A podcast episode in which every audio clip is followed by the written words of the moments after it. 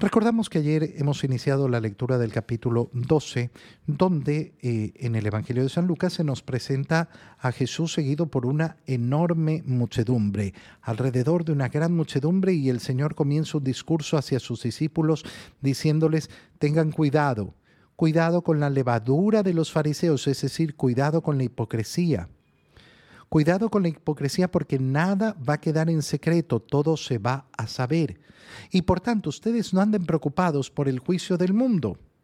Preocúpense y teman el juicio de aquel que los puede enviar al infierno, al lugar de castigo. Y siguiendo con esta, eh, con esta línea, el Señor comienza, eh, comienza a decirle o continúa diciéndole a los discípulos, yo les aseguro que todo aquel que me reconozca abiertamente ante los hombres, los reconocerá abiertamente el Hijo del Hombre ante los ángeles de Dios. En esa línea, no se preocupen, hasta el último cabello de su cabeza está contado por su Padre, Él los cuida. No se preocupen por lo que les va a pasar.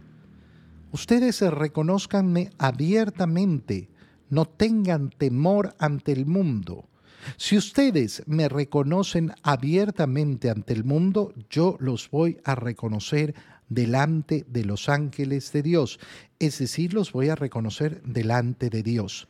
Pero si no lo hacen, si en cambio eh, me niegan ante los hombres, yo también los voy a negar delante de los ángeles de Dios, es decir, delante de Dios. ¿Qué es lo que significa esto? Significa que aquel que efectivamente da su testimonio de Cristo y habla abiertamente de Cristo al mundo, bueno, Cristo va a hablar abiertamente, sí, Padre mío, sí, ángeles de Dios, este, por más que fue acusado, por más que fue maltratado, por más que recibió injusticias en el mundo, este habló abiertamente de mí. Pero si yo en cambio me avergüenzo, si yo en cambio ando mirando, ay, es que qué van a decir, es que, que no sé qué, es que no sé cuánto, mejor me quedo callado. Bueno, yo también, dice el Señor. Eh, ¿Conoces ese? No, no lo conozco.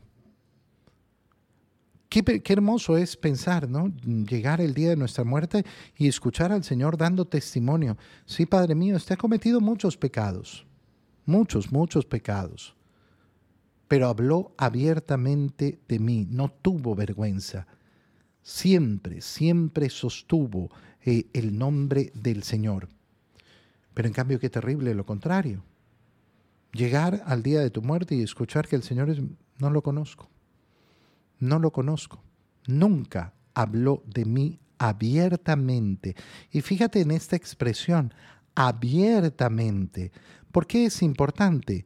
Porque lamentablemente mm, muchas veces andamos en nuestro mundo con esa idea de, ay, sí, pero mejor no hablar directamente, mejor no decir las cosas de frente, ah, mejor hay que zambullirse y meter eh, por ahí eh, la moral y, y hablar de los valores y hablar. El Señor quiere que hables abiertamente de Él que hables abiertamente de Él. No se hace evangelización si no se evangeliza. Si no hablo de Cristo abiertamente, yo no evangelizo. Cuidado, porque esas mentiras de que no, yo, yo, yo enseño valores, yo enseño no sé qué, yo hablo. Abiertamente hay que hablar de Cristo. A todo aquel que diga una palabra contra el Hijo del Hombre, se le perdonará. Pero aquel que hable en contra, blasfeme, en contra del Espíritu Santo, no se le perdonará. ¿Cuál es el significado de esto? Decir una palabra en contra de Cristo es algo terrible, un pecado terrible. Decir una blasfemia, decir que Cristo no es Dios, decir que Cristo no es santo, eh, son cosas terroríficas. Y el Señor nos dice, bueno, eso se perdonará. Si la persona se arrepiente, lógicamente, se perdonará. Pero en cambio, la, la, blasfemia contra el Espíritu Santo no se perdonará. ¿Cuál es la blasfemia contra el Espíritu Santo? La desesperanza.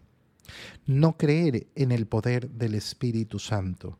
Ten mucho cuidado porque son muchos los que blasfeman en contra del Espíritu Santo. Cuando creen que es imposible algo.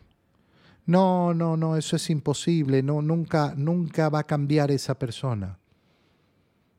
Has blasfemado contra el Espíritu Santo. Has blasfemado diciendo que Dios no lo puede todo. Mira con la facilidad con la que una persona puede estar blasfemando contra el Espíritu Santo. No creer verdaderamente en el Dios que todo lo puede. Si yo no creo en el Dios que todo lo puedo, pues no voy a ser perdonado.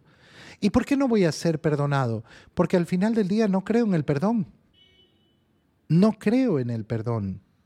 Es como aquella persona que dice, no, no, yo he hecho tanto mal que Dios no, no, no me va a perdonar nunca. Y por eso nunca pide perdón. Porque se ha convencido a sí mismo que no, no, no, Dios no me va a perdonar a mí, terrible, con mis pecados. Y entonces nunca va a pedir perdón.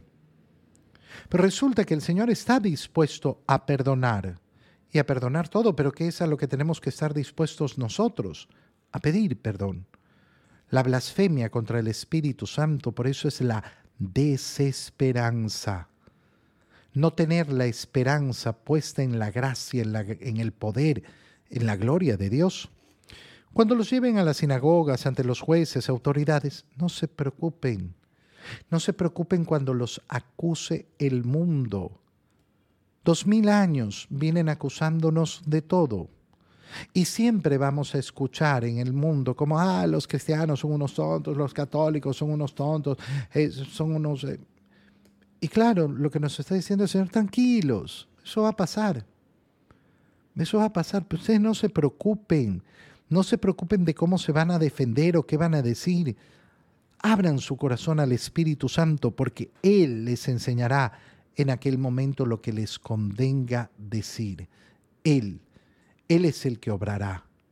Y entonces, claro, aquel que no cree en la fuerza del Espíritu Santo, aquel que blasfema contra el Espíritu Santo, no va a tener la confianza de la acción del Espíritu Santo. Y por eso siempre va a estar preocupado, es que no puedo, es que yo, yo no puedo, yo no puedo, yo no puedo, yo no puedo.